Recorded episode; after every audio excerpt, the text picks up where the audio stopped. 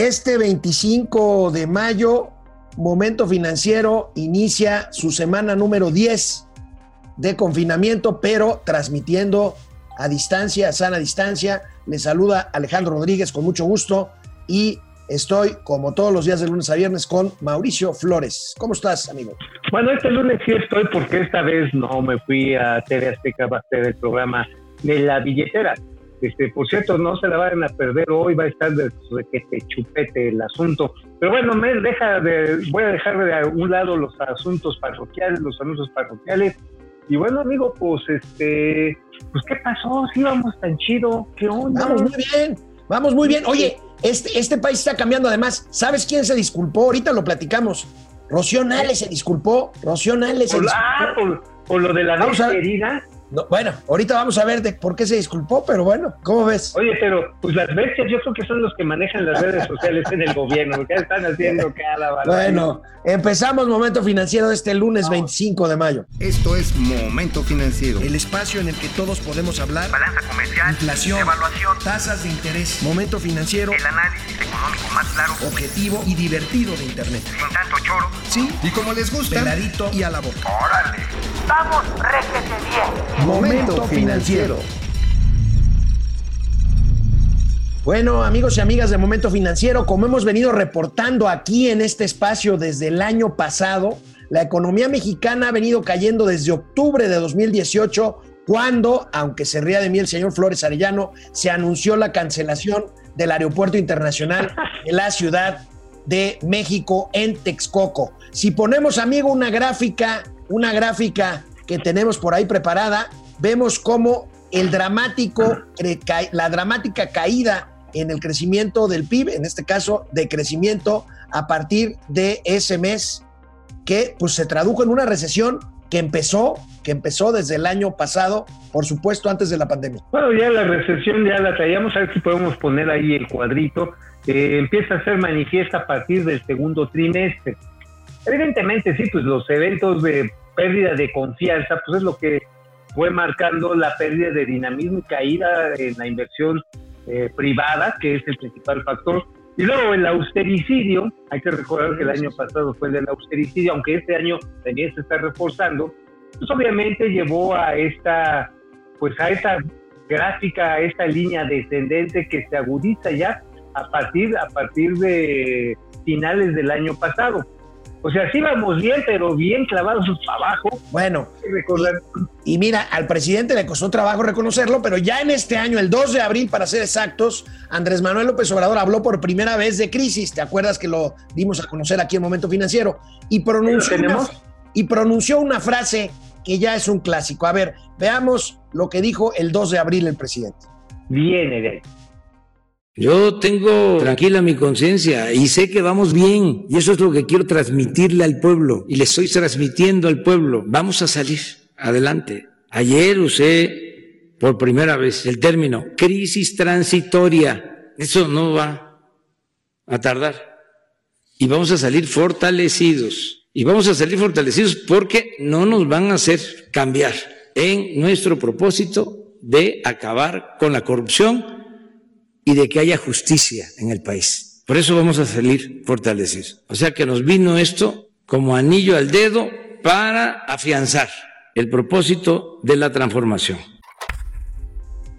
Pues sí, como anillo al dedo, el asunto está en que pues ya ayer ya no fue como anillo al dedo, fue más bien como dedo al anillo, porque este, cuando empezó a decir, bueno, es que sí vamos bien, pero se va mejorando el tipo de cambio y otra vez el precio del petróleo, bueno, esas dos variables que le gusta tanto mencionar al presidente no dependen del gobierno mexicano, así de sencillo.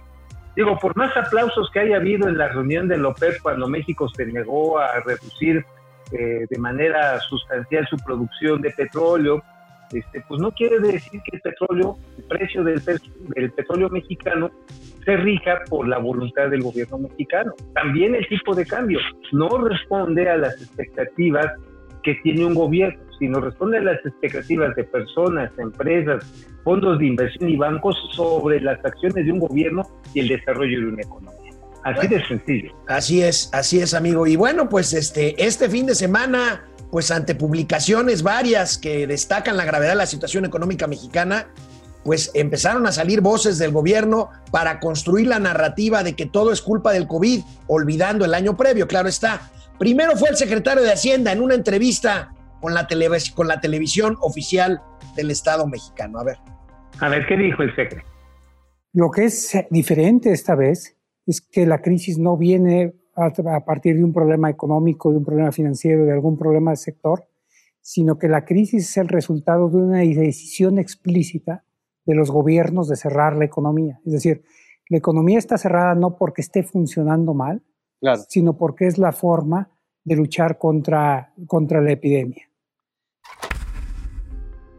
Bueno, pues qué te puedo decir, amigo. Este, ya lo venías tú advirtiendo que ya habían encontrado el pretexto perfecto. Así es. Este, lamento mucho decirlo, el secretario es un hombre inteligente, pero nos está tratando de embaucar. Este, la verdad está en que, acuérdate, voy a decir algo que a lo mejor le va a sonar en las orejas al señor secretario. Este, cuando fue el foro Banorte 2019, ahí mismo él presentó, y así lo dijo con todas sus palabras, un, nuevo programa para estimular la economía mexicana y paliar la desaceleración que estaba cayendo. Él decía desaceleración, realmente ya era una recesión.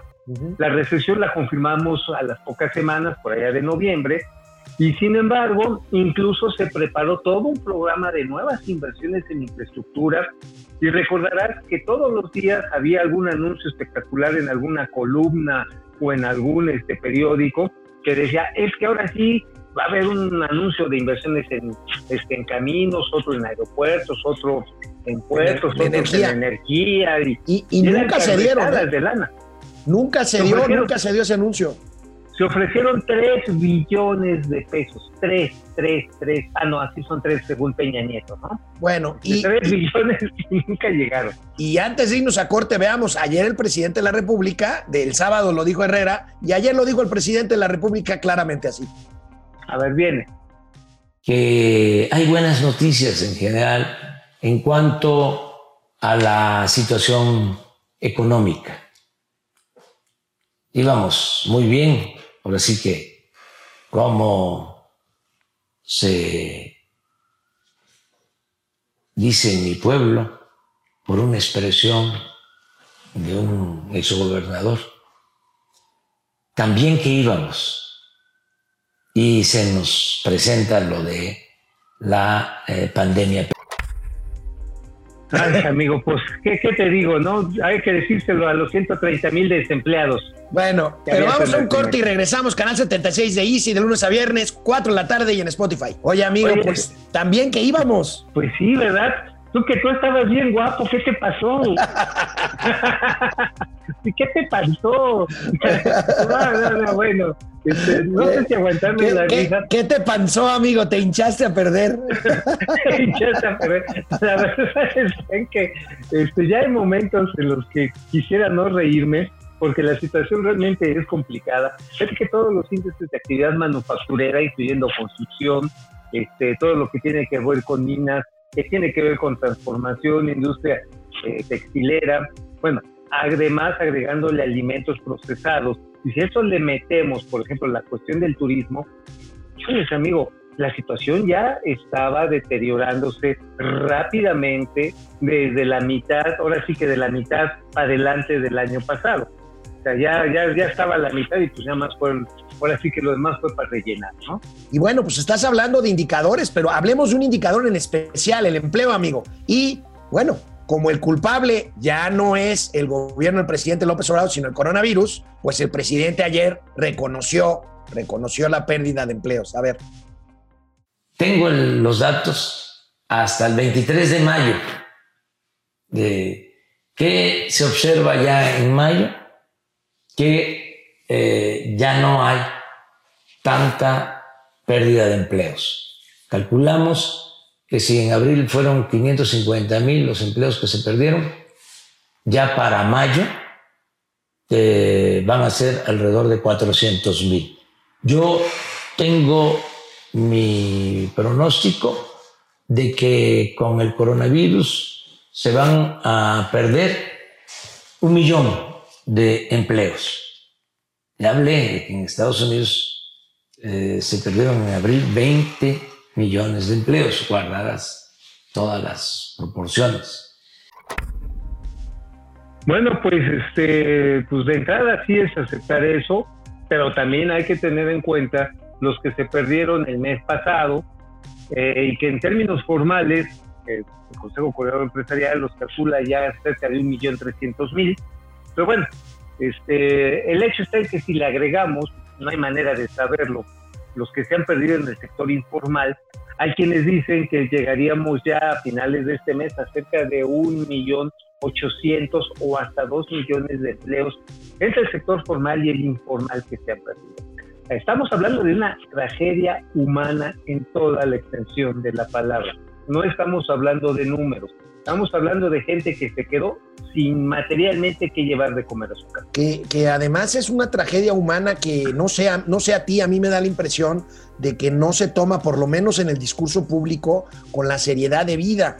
Eh, porque el presidente insiste en que, bueno, nada más perdimos 400 mil, el, mes pasado perdimos 500 mil, este nada más 400 mil, pero nosotros vamos a crear 2 millones de empleos. ¿Cómo le va a ser, amigo? Para, para crecer 2 millones de empleos necesitaríamos que el PIB se, se expandiera 5% en todo un año. Hoy le preguntaron al presidente en la mañanera, no Ay, te preocupes, no te preocupes, ya sabe cómo va a crear 2 millones de empleos. A ver, a ver, viene, viene, viene.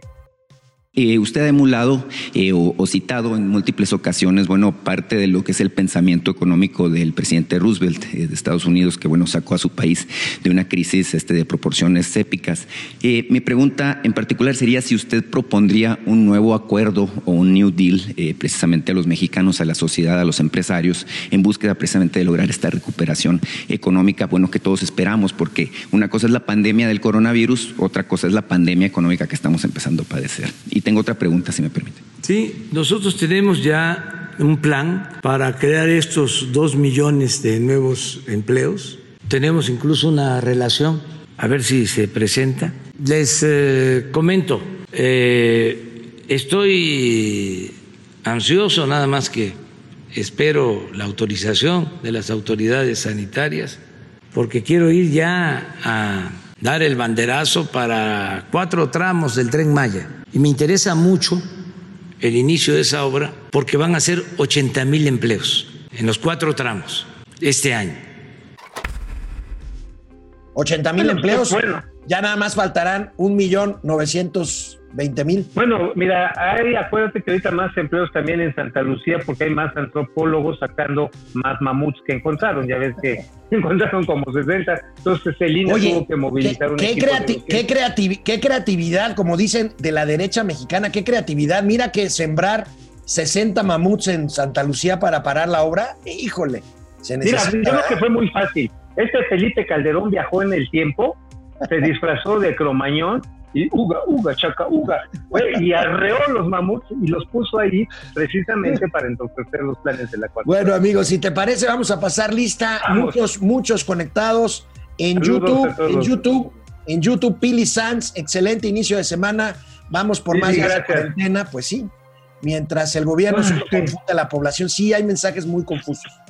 Daniel Vera desde Puebla, Javi Rodo, eh, al dúo, saludos al dúo dinámico de las finanzas, Ráfaga Martínez, día, buen, buen día, pareja atómica, eso.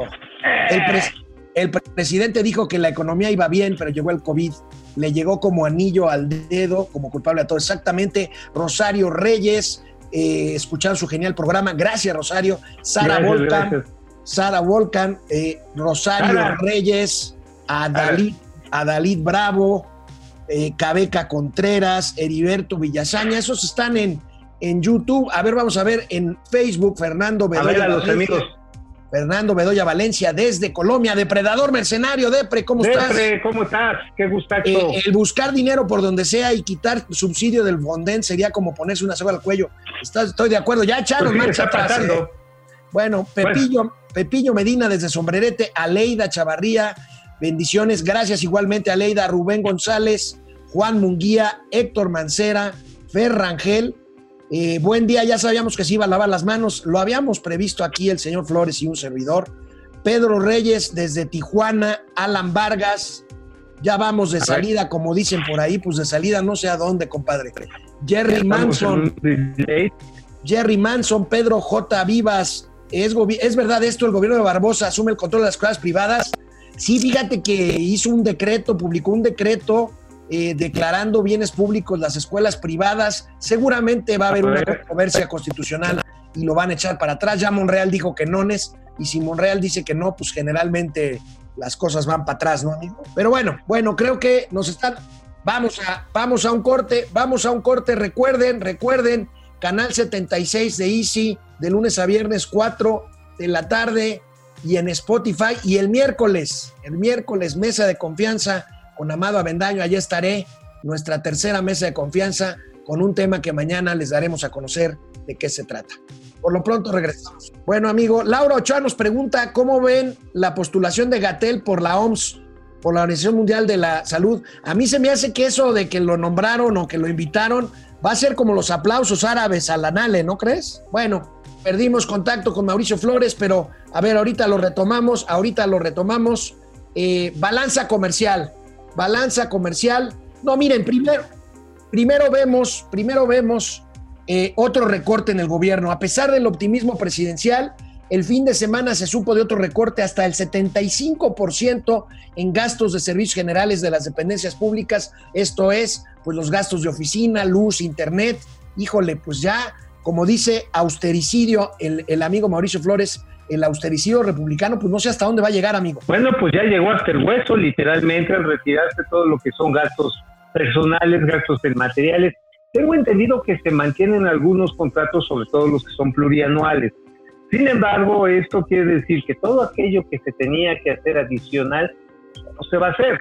Eh, son cerca de 135 mil millones que lo que están buscando es pues echarlo a la bolsita de las dádivas, perdón, de los programas sociales.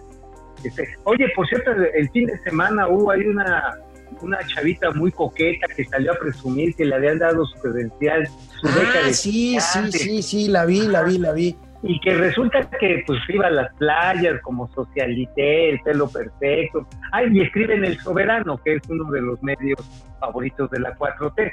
Este, sí, sí, oye, pues esos dos mil pesos están bien utilizados, mira, da para ir a la playa, para comprarse trajes de baños nuevos, pasar la bomba. No, hombre, eso, eso es escala social y no, y no, y no pedazos. Amigo, el INEGI hoy da a conocer balanza comercial. ¿Qué quiere decir esto? Importaciones y exportaciones. ¡Wow! Las exportaciones se caen, amigo, 40.9% anual y las importaciones se contraen 30.5% anual. Vemos el cuadro del INEGI, ahí puedes ver, coméntanos por favor, amigo, las exportaciones petroleras se desploman. Sí, exactamente, las exportaciones petroleras son de casi 38% para abajo. Las totales, obviamente las manufactureras han salido lastimadas. Manufactureras va desde los coches hasta la cerveza. ¿eh? La cerveza también está con una exportación manufacturera, aunque tiene una relación con el agro directamente. Eh, por otro lado, tenemos que las agropecuarias fueron las que más o menos salieron bien libradas y hubo un crecimiento importante de las mineras. ¿Por qué crecieron tanto las mineras?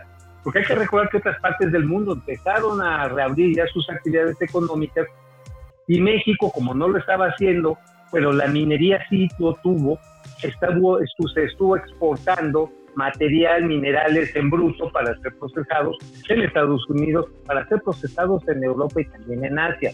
O sea, eso es más o menos. Y en contraste, bueno, no en contraste, sino en sintonía por este pues, eh, desafortunado momento de pérdida de consumo interno, hay una caída de 11% en las importaciones totales.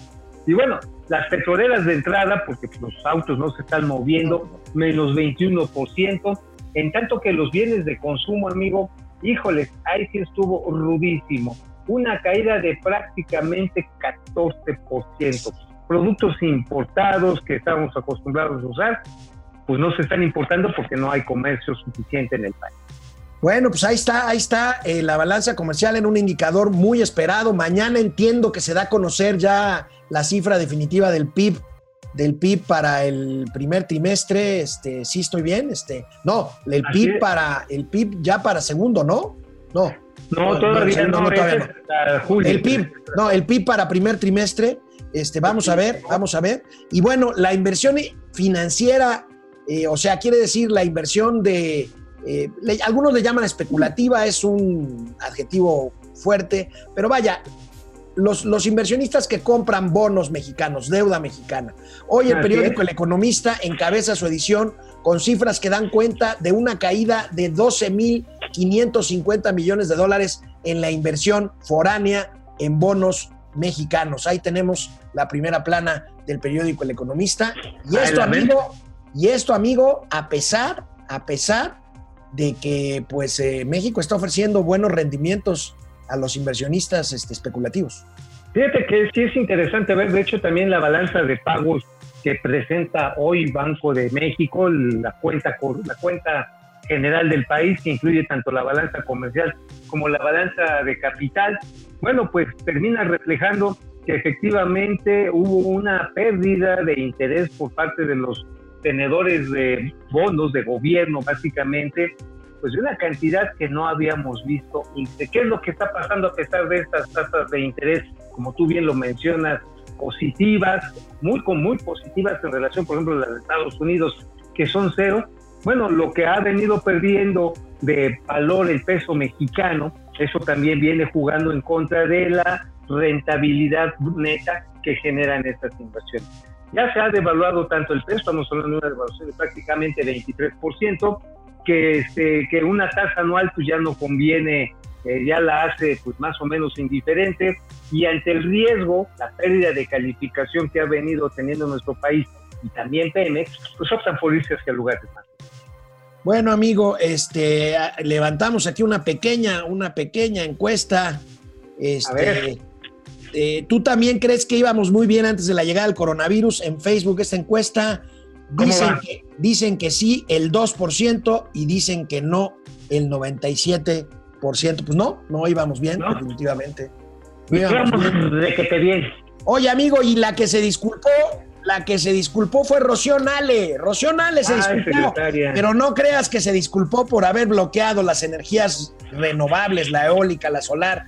Fíjate que el fin de semana, pues eh, a la secretaria del Trabajo, que esta que está castigando empresas que no cumplen con las normas sanitarias, pues la pescaron en un supermercado sin cubrebocas, se armó un revuelo y bueno, salió el siguiente tuit de la cuenta, de la cuenta de energía, de la Secretaría de Energía. Muy delicado, amigo, porque pues No, lo- bueno. lo único que dice este, este tuit en la que llama a defender a los funcionarios de la 4T. ¿Y cómo nos llama a los críticos de la 4T, amigo? Nos llama bestias heridas. Bestias Bestia. heridas, válgame Bestia. Dios. Bueno, Bestia la secretaria Oye. del Trabajo, mande. Oye, te iba a decir que, este, que Granjas Chuy, sí, porque son puros bots, está también ahí relacionada. Aquí lo más chistoso está en que pagamos con nuestros impuestos a los que cuestionamos las labores del gobierno y en general a cualquier ciudadano, lo cual es realmente la Oye, amigo, la Secretaría del Trabajo se la voló, dijo, no, sí traía cubrebocas, pero me lo quité para hablar por teléfono. Bueno, ha de No, haber sido de asbesto, ha de haber sido de asbesto su cubrebocas, ¿no? No, que le, que le pesaba mucho. Bueno, amigos y amigas, ya terminamos vámonos. este momento financiero de lunes, décima semana, décima semana de confinamiento. Ya, vamos, Pues- aguanten, aguanten. Quédense, quédense en casa. Amigo Mauricio Flores, nos vemos mañana. Sin falta. Vamos, réjete bien. Momento financiero.